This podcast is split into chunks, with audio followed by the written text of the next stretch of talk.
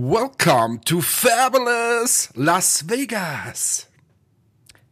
Hallo, Beachtung Achterbahn.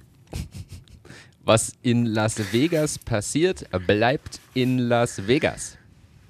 Genau so ist es. Und mit dieser guten Laune hat uns gestern die Flugbegleiterin äh, hier willkommen geheißen oder quasi auch entlassen hier in Las Vegas. Nachdem sie uns von Washington nach Las Vegas gebracht haben, haben sie dann immer so mit einer extrem guten Laune Welcome to Fabulous Las Vegas gesagt. Und äh, da ist also mal gleich mit guter Laune ausgestiegen und was empfängt dich da in Las Vegas gleich mal die Spielautomaten? Und dann seither sitzt ja. du nur vor den Spielautomaten. Weil ich sehe das da im Hintergrund, seither, die ganzen einarmigen Banditen. Da, die, ich wollte schon fragen, wo du bist, aber ist eindeutig. Also ja, das sind, die, das sind die einarmigen Banditen. Das ist der Josef, das ist der Marek, das sind die einarmigen Banditen und draußen stehen ein paar so Spielautomaten. Wir sind hier die Mafia. Nein, ähm, ich sitze natürlich, hier sieht man gar nichts im Hintergrund außer mein Bett. Ich sitze in einem unfassbar schönen Hotelzimmer. Ähm, schaut aus wie immer, oder? Es, es, es schaut wirklich schön Standard. aus. Standard. Na, ist Standard, ist Standard. Also es war wirklich, gestern habe ich kurz mal auch gejammert nach 26 Stunden Anreise, äh, ob sie uns nicht vielleicht ein spur besseres Zimmer geben könnten als wir das erste, weil das erste war so ekelhaft. Ähm, so schlimm? Also, ja, total. Also hat nach Rauch gestunken bis zum geht nicht mehr. Und dann haben sie uns äh, neue Zimmer gegeben. Und bei der Angie äh, hat es dort gestunken nach Gras. und bei mir, bei mir ging es eigentlich. Und äh, ja, na, bei dir lagen nur Koksbeutel rum und du hast dir gedacht, das nimmst du mit. Na, wir sind so in einem ganz komischen Hotel hier. Also irgendwie, irgendwie ist es ein komisches Hotel. Jetzt bin ich ja so oft in Vegas gewesen, aber noch nie hier äh, in dem Hotel. Ein ganz komisches Hotel. Ja, da, da, laufen Gestalten herum, ganz wild. Aber gut, reden wir nicht über mein Hotel. Ich bin jedenfalls in Las Vegas auf einer Messe, der größten amerikanischen Beauty-Messe wieder. Äh, findet jedes Jahr hier im Sommer statt, die Cosmoprof. Und da werde ich die nächsten Tage wieder hier Beauty-Zeug machen bis zum Genehmer die Kosmoprof ist es wieder. Der ist, er sagt mir sogar was von deinen Erzählungen, muss ich ehrlich so sagen. Also das, ja, das ist ein Unternehmen aus Italien, machen eigentlich die größte Messe in Italien, in Bologna. Und okay. die machen nicht nur das. Früher gab es nur die in Bologna, dann haben sie die in Las Vegas dazu genommen für Amerika. Dann kam auch die Hongkong-Messe für Asien. Und mittlerweile gibt es in vielen, also ich glaube in Bogota, in, äh, wo haben wir es noch, in Delhi und so weiter. Was natürlich äh, für die Aussteller es leicht mühsam macht, weil früher sind alle nach Bol ähm, Bologna geflogen. Und heute musst du als Aussteller ständig in der Gegend herumfliegen. Äh, hört sich ja immer alles viel besser an, als was es dann tatsächlich ist. Ähm, wenn du dann das zehnte Mal in Las Vegas bist, äh, gibt es auch einen gewissen Gewöhnungseffekt. Aber es ist so, dass es ausreichend gut funktioniert für euch, sonst würdet ihr nicht immer wieder auf diese Messe gehen. Ja, beziehungsweise musst du eine gewisse Hartnäckigkeit haben. Also das ist, das ist ja das Problem, wenn du einmal auf einer Messe bist, heißt ja das noch lange nicht, dass das dann erfolgreich ist, sondern es gibt ja viele, äh, große Unternehmen auch, die schauen sich dann an, ja, jetzt ist das erste Mal da für dein Gespräch, beim nächsten Mal wieder und ja. so weiter und du, dann lernt man sich einfach kennen und äh, das ist bei uns auch so. Also wir kennen mittlerweile, glaube ich, ziemlich viel auf diesem Beauty-Sektor und so ergibt sich die eine oder andere Chance. Ich führe zum Beispiel hier ähm, die nächsten Tage Gespräche mit jemandem, mit dem ich hier letztes Jahr kennengelernt habe und in der Zwischenzeit hat sich einiges ergeben. Ähm, und wir haben Verträge ein bisschen ausgetauscht und so weiter. Und jetzt wollen wir es hier finalisieren. Also da sieht man mal, wie lang die Zyklen eigentlich sind. Ähm, und dafür ist die Messe einfach perfekt. Kannst du benennen eigentlich, wie lange im Schnitt, also man nennt es ja Sales Cycle jetzt für alle HörerInnen, denen der Begriff äh, so nichts sagt. Das ist quasi der Zeitraum zwischen, ich sage jetzt mal, Erstkontakt mit einem potenziellen Kunden oder Partner bis zum wirklichen Kauf. Und jetzt würde mich interessieren bei euch, das sind ja eher Partnergespräche oder sind das Endkundengespräche, wo du jetzt die Termine hast? Nein, hier sind es eher Partner und eher Retail und bei uns ist Ja. ganz unterschiedlich der Sales Cycle. Wenn du im Retail, quasi unsere Enthaarungsstreifen, sind die Kunden tendenziell eher größer. Ähm, das heißt, so ein Sales Cycle für ein CVS dauert ungefähr zwischen ein und drei Jahren. Irgendwo da dazwischen. Boah. Und ähm, die, dann kriegst du die mal. Hintergrund sind die Listing Windows, die immer nur einmal im Jahr sind. Dann tauscht wieder irgendein ein Einkäufer äh, die Plätze und so weiter. Ja, also das macht es ein bisschen mühsam. Wenn du jetzt mal ein bisschen am heimischen Markt, selbst wenn du jetzt beim, beim Beeper oder beim DM oder so rein willst, ist der Sales Cycle sicher auch mindestens sechs bis zwölf Monate. Also das ist Retail. Im Retail gibt es natürlich auch Partner, also so einen Partner aufbauen, der jetzt zum Beispiel in Rumänien sitzt, haben wir einen tollen Partner, ähm, dauert ungefähr ein Jahr. Und ähm, wenn man im Professional-Bereich schaut, geht es ein bisschen schneller. Da haben wir den einzelnen Salon, wo wir, äh, wir gehen davon aus, also ganze Auswertung haben wir nicht, aber dass wir den irgendwie zwei, dreimal kontaktieren müssen, der muss uns auf der Messe gesehen haben oder wir müssen mal hinfahren mit dem Außendienst und so weiter. Also so zwei, drei Kontaktpunkte brauchen wir. Und je nachdem, wie schnell diese Kontaktpunkte sind, ist der Sales Cycle. Und bei großen Ketten sind wir wieder wahrscheinlich bei sechs bis zwölf Monaten. Boah. Boah. Äh, das ist schon, Ja, also so man darf ist das es. nicht unterschätzen. Ich glaube, das stellen sich viele nämlich kürzer und leichter vor. Naja, so wie bei mir jetzt. Ich bin jetzt hier in Las Vegas. Ich fliege dann in zwei Wochen, glaube ich, bin in London bei einer Veranstaltung. Das sind meine zwei, und Bologna war jetzt auch vor zwei Monaten.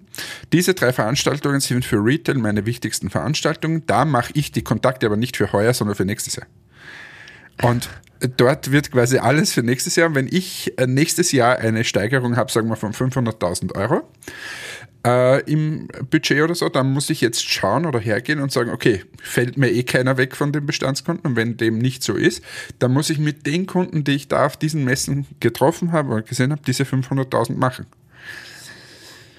Ja, und das ist natürlich mühsam. Also das heißt, ich habe ja eher den, und das ist so ein bisschen das Schlimme in der, in der Situation, wo wir gerade drin sind. Auf der einen Seite musst du quasi operativ das Tagesgeschäft machen und schauen, dass du die Bestandskunden alle gut quasi betreust und so, dass da auch ein Geschäft stattfindet. Auf der anderen Seite bin ich mit dem Kopf eigentlich schon nächstes Jahr äh, und schaue irgendwie, wie wir da nächstes Jahr das, das äh, auf Kurs bringen. Also ich würde mal sagen, so sechs Monate bin ich immer mindestens vorne. Bah. Das, ist, das darf man immer nicht, ich finde, das darf man nicht vergessen, weil es, es, das ist schon, das, das denkt immer keiner. Dass du in Wahrheit erstens jetzt schon im Kopf haben musst, was nächstes Jahr voraussichtlich deine Ziele sein werden. Also, so jetzt ganz offen gesprochen, bei Presono, natürlich weiß ich auf Basis meiner, meiner Planungen grundsätzlich, wo es hingehen soll nächstes Jahr, aber der Fokus liegt klar auf den Zielen noch für dieses Jahr aktuell eigentlich. Und du musst jetzt schon überlegen, was muss ich auf der Messe alles an Aktivitäten starten, damit nächstes Jahr überhaupt äh, bestimmte Themen dann erfüllt werden. Also du- du hast noch viel, viel mehr Dinge unmittelbar im Kopf schon. Ja, weil bei uns die Vorlaufzeiten auf der einen Seite auch lange sind. Das ist ja wie bei dir, du hast ja auch lange Sales Cycle. Ja. Aber bei uns kommt dann noch was dazu, wir müssen Produkte planen und so. Und wir müssen die Lieferungen planen und so weiter. Also es ist, also ich würde mal meinen, ähm, es ist dann eine Spur komplizierteres Geschäft als wie Software. Also ich kenne jetzt beide Welten. Es gibt in beiden Welten Schwierigkeiten. Also was bei bei Presono quasi schwieriger ist, meiner Meinung nach, ist, dass du vorher eine massive Software mal hinstellen musst, ohne dass du Einnahmen hast. Und äh, das ist schon sehr schwierig, weil äh, da butterst du Geld hinein und Energie und Zeit und alles Mögliche und dann muss das erstmal so aufgehen und ja, also diese Vorlauf ist ja Wahnsinn. Aber dann ist das Geschäft, finde ich, wenn es dann mal steht, wesentlich einfacher und, und auch profitabler und so, als wie mit Hardware oder mit, mit irgendwelche Konsumgüter. Vorteil bei den Konsumgütern, du fängst mal an, machst in der Garage was, verkaufst du mal deine ersten Sachen, kriegst schon mal was herein, es beginnt der Cashflow. Ähm, das ist sicher einfacher, aber in der Skalierung halt bei weitem schwieriger. Ja, weil du machst, musst dir keine Gedanken machen, so wenn ich jetzt, äh, als Beispiel, wir, wir machen heuer ungefähr 3, weiß nicht, 2 Millionen Euro Umsatz. und nächstes Jahr wollen wir vier machen, zum Beispiel. So, das sagt sich so leicht. Äh, irgendwo müssen diese 800.000 herkommen, das ist mal das eine. Aber 800.000 Euro zusätzlicher Umsatz bedeutet bei uns ja, dass wir um 800.000 Euro mehr Produkte durch unser Lager schleusen. Ja. So, und jetzt muss man schauen, geht sich das im Lager aus? Brauche ich da ein Hochregallager? Brauche ich andere Systeme? Und so weiter und so weiter. Und das, das ist einfach wirklich, dieses Skalierungsthema ist ein viel größeres als wie in der Software. Wahnsinn. Ja, darf man tatsächlich nicht. Bist du jetzt eingeschlafen? Nein, aber. Habe ich dich voll getextet mit meinen Themen. Darf man, darf man tatsächlich nicht. Ich finde, das unterschätzt man. Weil es wird trotzdem oft mal gesagt, na, diese, diese, diese komischen Kosmetikprodukte oder die Enthaarungsschreiner, die verkaufe ich dir auch schnell. Und es ist eben nicht ganz so. Also. Naja, ich, ich, also die, das, was ich jetzt sage, erzähle ich in letzter Zeit ziemlich oft, weil, weil sehr, sehr viele Leute zu mir kommen und immer wieder fragen, ob ich ihnen helfe, ähm, irgendwas aufzubauen oder ob ich wohl dabei sein will oder keine Ahnung. Also, und das wird, warum auch immer, immer mehr. Ähm, und viele wollen sich einfach selbstständig machen. Das geht vom kleinen Friseur, der sagt, hey, ich möchte da eine Linie machen, über ganz unterschiedliche Leute. So, und das, was ich mittlerweile herausgefunden habe, ist, zumindest jetzt für Beauty stimmt es so. Du kannst wahrscheinlich 500.000 Euro Umsatz ähm, bis vielleicht eine Million Euro Umsatz ziemlich einfach erreichen. Da ist natürlich viel Schweiß dahinter. Da ist so, aber das ist irgendwie erreichbar. Und das Coole an der Sache ist, dort verdienst du auch richtig, richtig Geld in dieser Anfangsphase. Weil du hast kaum Kosten, du machst es irgendwie ein bisschen so hemdsärmlich hingeschnitzt, du gehst zu irgendwelchen Partnern, die du aus der Region kennst und so weiter. Also das ist so alles irgendwie machbar.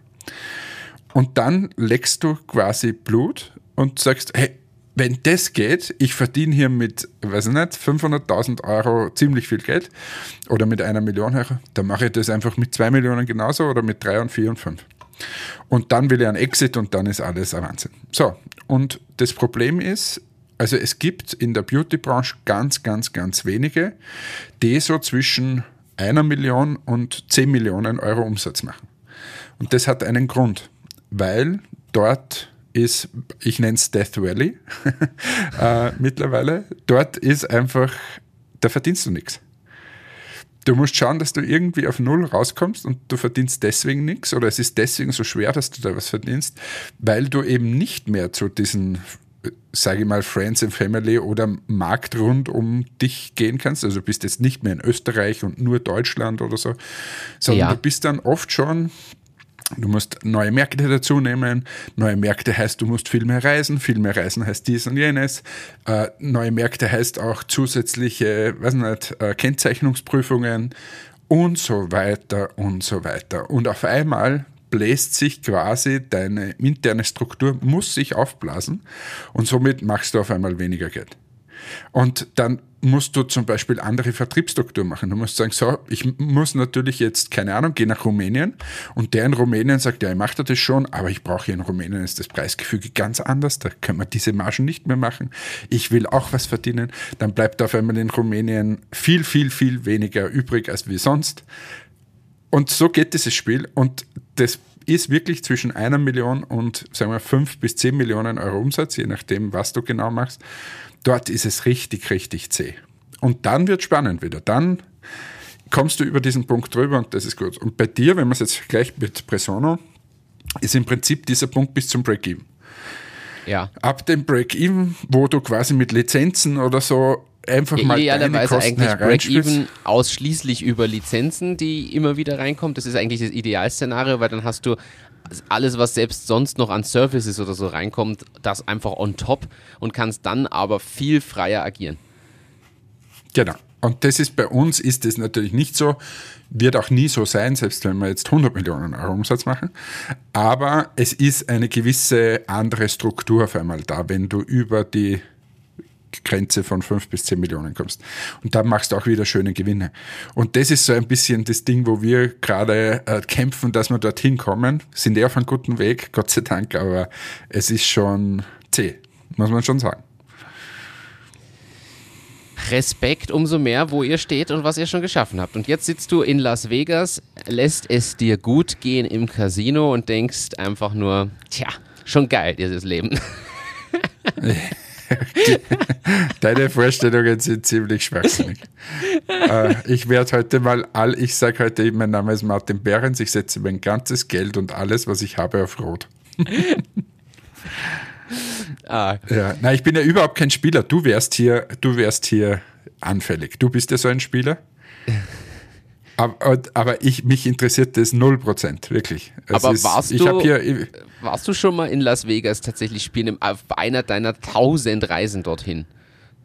Na, also ich habe einmal, glaube ich, einen Dollar in so einen, einarmigen Banditen geschmissen und da ist nichts herausgekommen und dann habe ich gedacht, so, das war's wieder.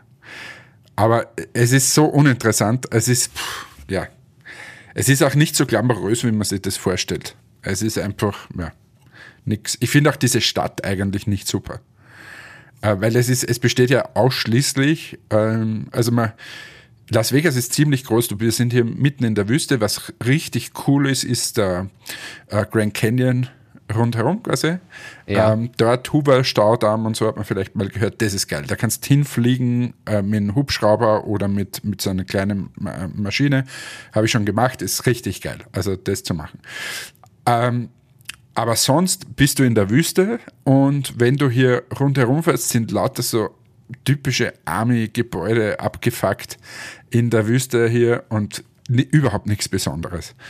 Was besonders ist, ist quasi der Strip, wie sie ihn nennen, dort, wo die ganzen Casinos sind. Ähm, und da, da gibt es so diese Namen Bellagio, äh, Mandalay Bay, Caesar Palace, was man aus äh, Hangover und so Auch kennt. mit diesem, mit diesem ähm, Brunnen ja, davor und so diese, diese Sachen sind das, oder? Ja, das in Bellagio zum Beispiel, ähm, wo dann diese Brunnenshows sind. Und ja, eh. also das Ding ist einmal gesehen, dieser Strip ist, keine Ahnung, sagen wir drei, vier Kilometer lang. Äh, eh. Dann hast du alles mal gesehen. Was dann schon cool ist, sind so die Shows, die es da so gibt. Ähm, Wobei ich finde, heuer ist auch überschaubar gut, war schon mal besser. Ähm, was der, diese Lady Gaga Shows und Backstreet Boys und David Copperfield und ja. Blumen Group und nur da war auch, wenn du so oft hier bist, auch schon vieles durch. Und ähm, ja, sonst kannst du halt spielen. Und, und das ist, und Party machen geht auch. Das ist so das Ding. Aber wir sind ja beruflich hier und ja, darum ist das eher im Hintergrund und wir, wir äh, schauen, dass wir, dass wir die Messe gut rüberbringen. Ja, das ist ja ganz klar der Fokus. Ja, ich bin gespannt. Ich bin äh, Ende Oktober äh, fliege ich ja nach Las Vegas am Ende, weil St. George in Utah ja nur zwei Autostunden ungefähr entfernt ist. Und der nächste Flughafen ist. Ja, Las ich meine, für, für einmal hinfahren, also das würde ich natürlich jedem mal empfehlen, einmal hierher. Aber ich bin jetzt, glaube ich, siebte Mal hier oder so, weiß ich nicht. Okay. Äh, und irgendwie, ja, eh. Aber so einmal anschauen, ich finde dasselbe würde ich über Dubai sagen. Also, finde Dubai auch nicht geil. Ähm, das ist einmal, schaust du das an, du bist drei Tage dort, findest super, ja. Aber dann, äh, wenn du da zehnmal hinfliegst, weiß ich nicht, ob das immer so klasse ist. Aber da habe ich halt eine andere Vorstellung wahrscheinlich von so Dingen. Ich finde, mitten in die Wüste irgendwas hineinbauen, das ist halt ein bisschen komisch. Ja, da bist du aber ja. auch, muss man sagen, da liebst du auch äh, zu sehr das, das Österreichische mit Bergen, Seen und Grün. Also da, da, das, das magst du ja total. Ey, ist mal lieber als wie das hier, ja. Das stimmt. Und was halt auch ist, ist, was mich hier zum Beispiel richtig annervt, ist, äh, wie teuer das alles ist. Also das ist einfach so frustrierend nervend. Also du kannst hier, wir sind gestern gelandet und sind hier runter in das Hotel gegangen und in so eine in Nudel, in ein Nudelrestaurant. Äh, und da haben wir, wir haben gegessen, also zwei Getränke, ähm, aber jetzt nichts äh, Spezielles. Dann haben wir jeweils ein, ein Hauptgericht gehabt und noch eine seine Vorspeise zusammen das macht aus 100 Dollar. Und das ist aber jetzt nicht, dass du denkst, boah, das so geil essen. Und das ist halt einfach das. Wir sind hier, drum sind wir in dem Hotel. Das ist ein super, super günstiges Hotel. Aber auch das, da legst du ab Länge mal Breite. Und wenn wir von Bellagio und Co. reden, dann sowieso. Habt ihr da immer ein Leihauto auch wieder, weil das alles so weitläufig trotzdem ist mit Messe? Oder ist es dort irgendwie mit Öffis äh, alles ansteuerbar? Oder ja, wie Öffi, ist das da? Öffi brauchst du hier nicht, wenn, dann fährst mit Uber oder mit dem Okay. Taxi. Äh, aber, ähm, oder es gibt auch hier so, so äh, Tram-Dinger, so, da kannst du einsteigen im Hotel und es fährt von einem Hotel zum anderen Hotel. Sowas gibt schon. Aber wir haben in der Regel immer ein Leihauto gehabt äh, hier. Heuer haben wir keines, weil wir heuer eigentlich alles auf den Messestand gepackt haben und dorthin schicken und somit brauchen wir keines. Ihr müsst nicht wie das letzte Mal selber 200 Mal hin und her fahren und Na, das, war, das haben wir mittlerweile anders organisiert und das passt besser. Ja, perfekt. Ja, so, so ist es. Aber du, zu einem anderen Thema, du hast mir gestern ähm, geschrieben, während ich im Flieger war, äh, irgendwas, du buchst gerade deine Flüge, du machst im Herbst, äh, bist du in Amerika, weil du Austria, wie heißt das, Go Silicon Valley?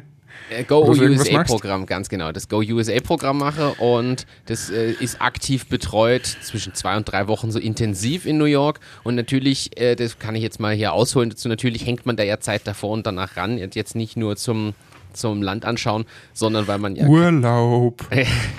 äh, sondern auch weil man natürlich dort ja gewisse Kontakte knüpfen will oder die Zeit nutzen möchte, dort tatsächlich sich was auszumachen. Und ich rechne damit, dass diese ersten zwei Intensivwochen im Oktober mir nicht unbedingt die zeitlichen Möglichkeiten geben, dass ich da massiv viele Termine mache.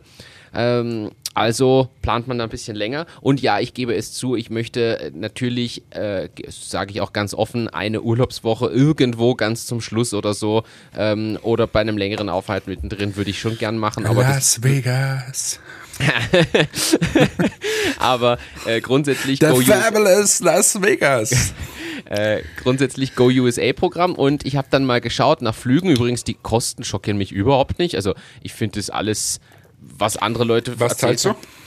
Na, also ich habe jetzt Angebote gefunden im Bereich, je nachdem was man nimmt, zwischen 600 und 900 Euro hin und zurück. Ja, Economy.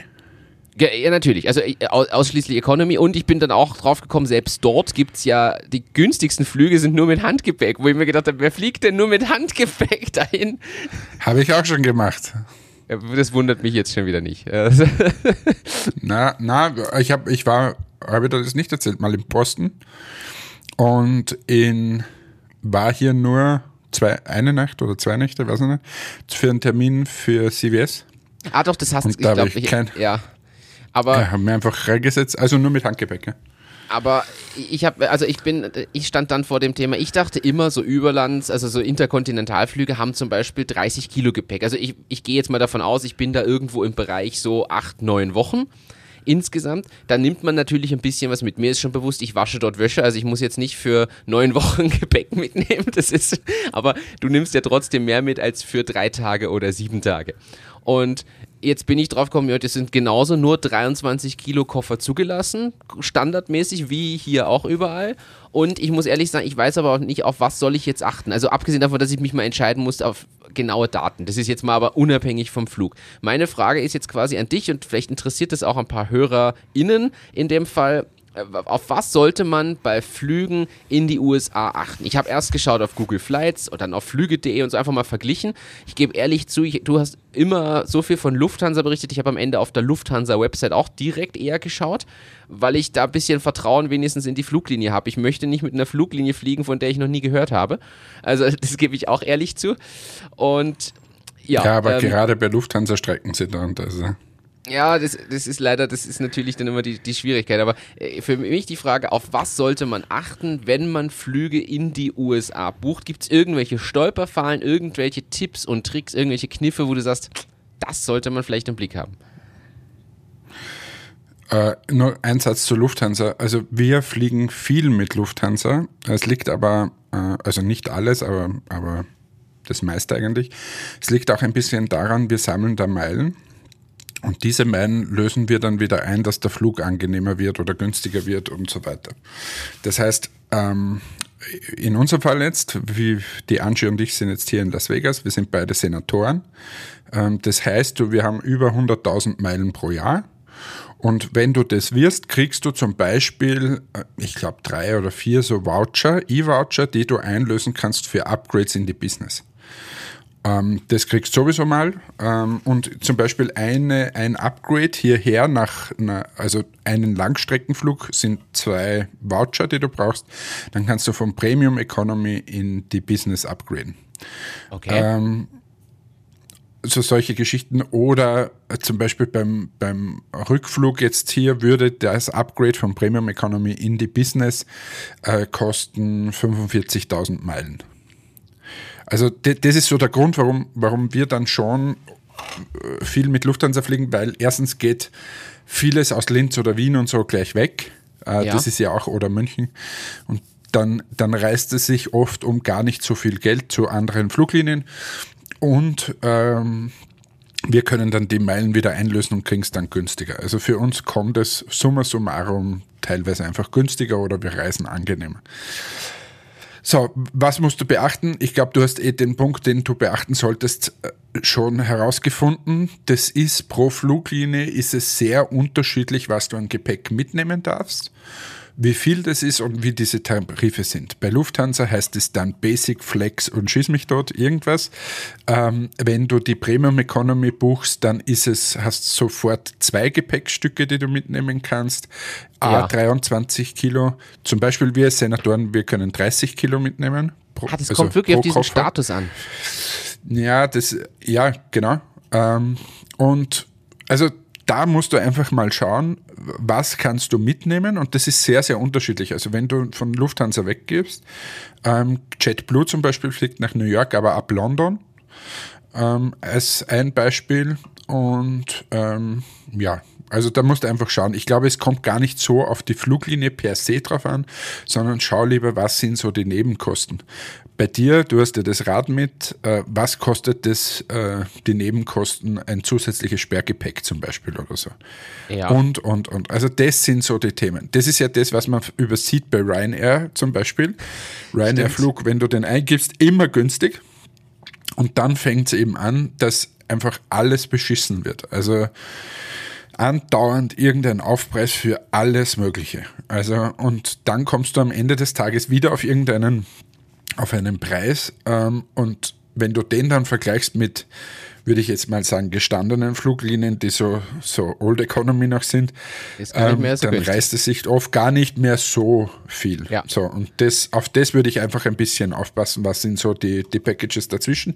Und es gibt auch immer wieder so, so, so Angebote, ähm, Ob es jetzt die Austrian Airlines ist, die zum Beispiel mit der du auch, glaube ich, direkt nach New York fliegen kannst, ab Wien oder okay. so. Ähm, ja, das würde ich schauen. Und was auch immer zu raten ist, schau dir an, wer direkt fliegt von äh, München oder Wien in deinem Fall.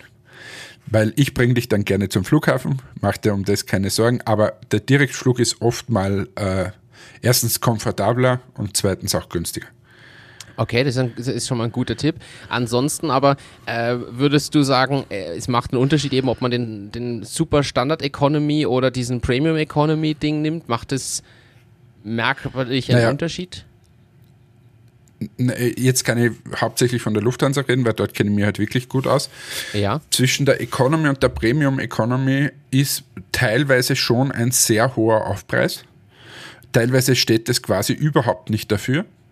Ähm, und es gibt, aber es, ich habe das noch nicht herausgefunden, warum. Manchmal ist der Aufpreis überhaupt nicht so dramatisch. Und ähm, wenn jetzt zum Beispiel der Aufpreis, sagen wir, du zahlst für ein, eine Hinreise 800 Euro oder Hin- und Retour und für, für mit Premium Economy zahlst du, sagen wir, 1000 oder 1200 Euro, äh, dann würde ich dir bei Langstrecke, New York ist jetzt nicht so dramatisch, weil New York eigentlich äh, sehr schnell erreichbar ist, aber würde ich bei Langstrecke eher auf Premium Economy gehen, weil mittlerweile, wie ich finde, das Economy so schlecht ist. Das ist ein so schlechtes Produkt. Ähm, das ist wirklich, äh, wenn du dann dort irgendwas machen musst, so wie wir auf der Messe, da bist du einfach tot. Hm, und wir fliegen Langstrecke Premium Economy und innereuropäisch alles Economy natürlich. Und ja, ist, so ist da eigentlich Policy. Ist da heute heutzutage eigentlich noch was inkludiert? Weil früher ist man nach Ägypten geflogen, hat sogar Essen gekriegt. Heutzutage kriegt man nirgendwo mehr auch nur nicht mal mehr Wasser, äh, Wasser ohne, ohne dass man die Kreditkarte zückt.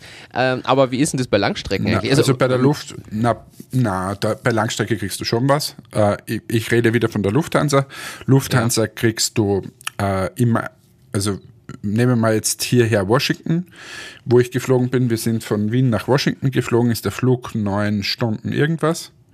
Ähm, und da kriegst du in der Economy ähm, einfach so Chicken oder Pasta und zweimal gehen sie mit Getränken durch und du kannst während des Fluges aufstehen und in diese Galleys da gehen und, und was trinken. Äh, das ist es. In der Premium Economy kriegst du beim Einsteigen schon ein bisschen so einen Orangensaft und da, da ist das Essen dann um eine Spur besser und so.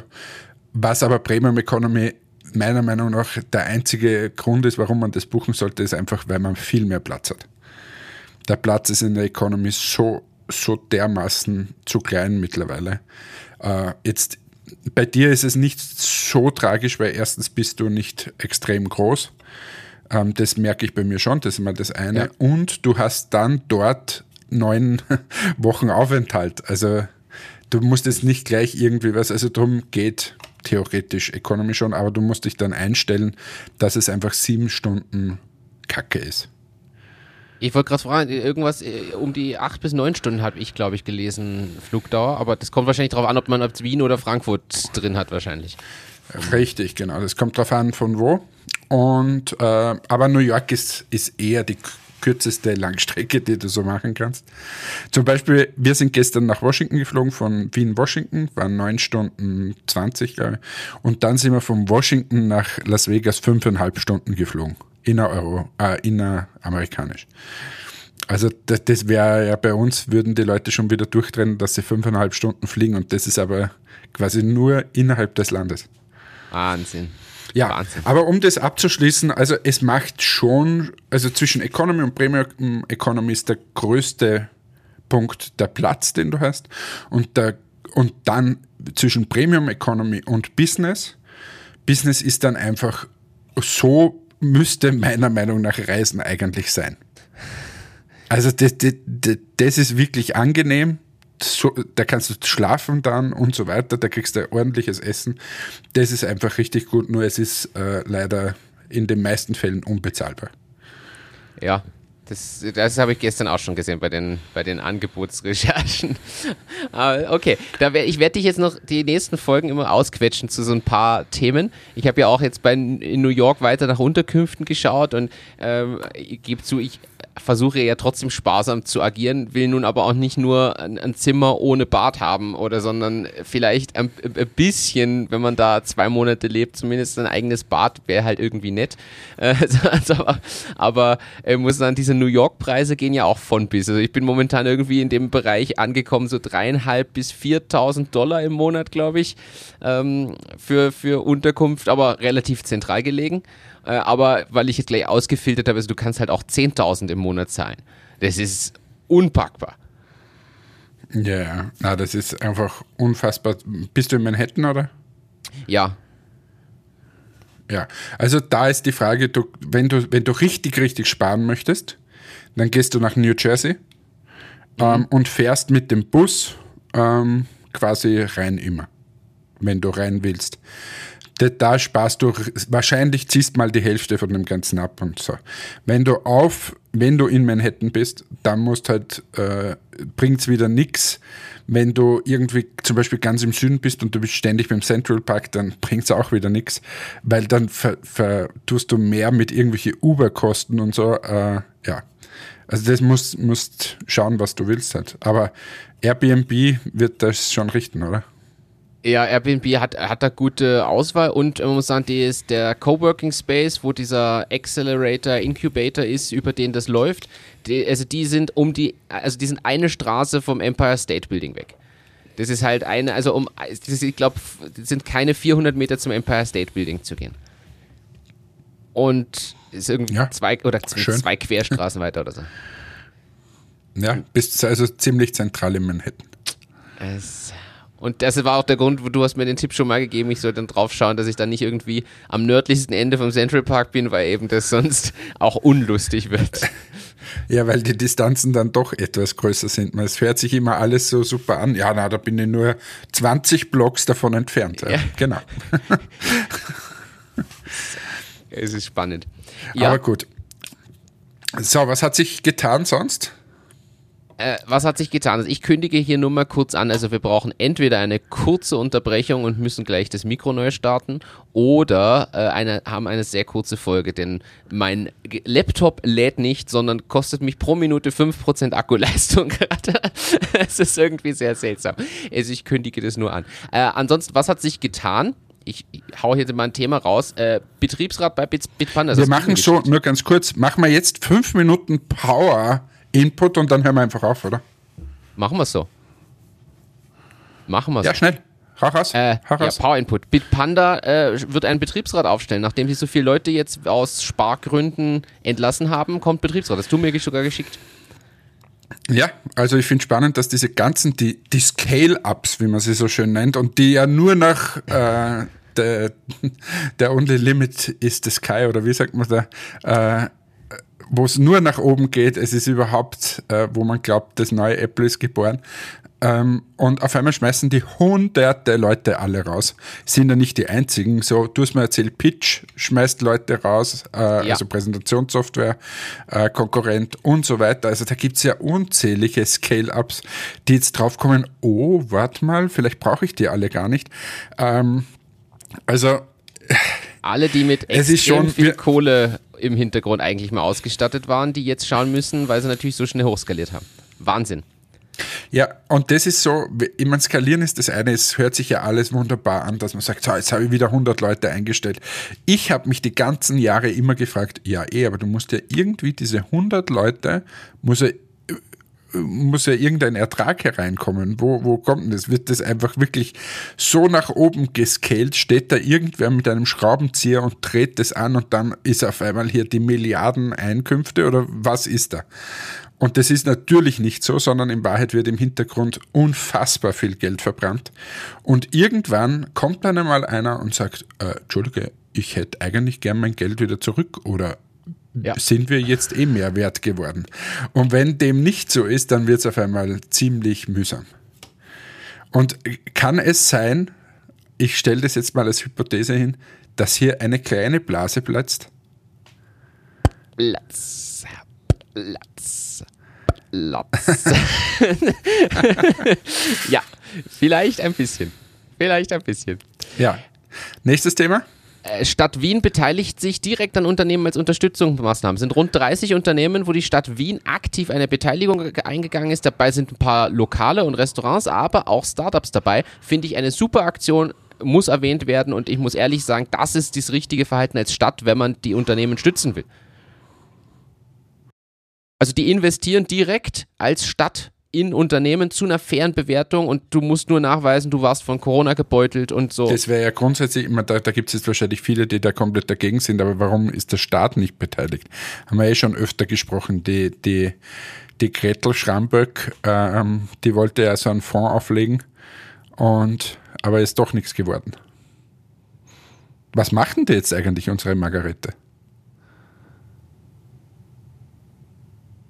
Weißt nicht? Ja, ich weiß es auch nicht.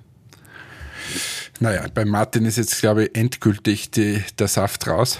Ähm, und deshalb werde ich mich jetzt hier verabschieden von euch, weil der Martin, der hat, glaube ich, jetzt ein riesengroßes Problem. Entweder ein Internetproblem oder ein Laptop-Problem, das kann ich nicht sagen. So wie ich das letzte Mal, wie hier der Thunderstorm bei mir aufgezogen ist und hier ähm, alles Mögliche zerstört hat bei mir im Haus, ist jetzt bei Martin in seinem Hotelzimmer, wo der gerade sitzt, auch irgendwas gerade kaputt gegangen. Deshalb verabschiede ich mich nach knapp 40 Minuten. Heute war es mal ein bisschen ein Geplaudere zum Thema Amerika-Reisen und Sonstiges. Nächstes Mal wieder vielleicht eine Spur mehr Input.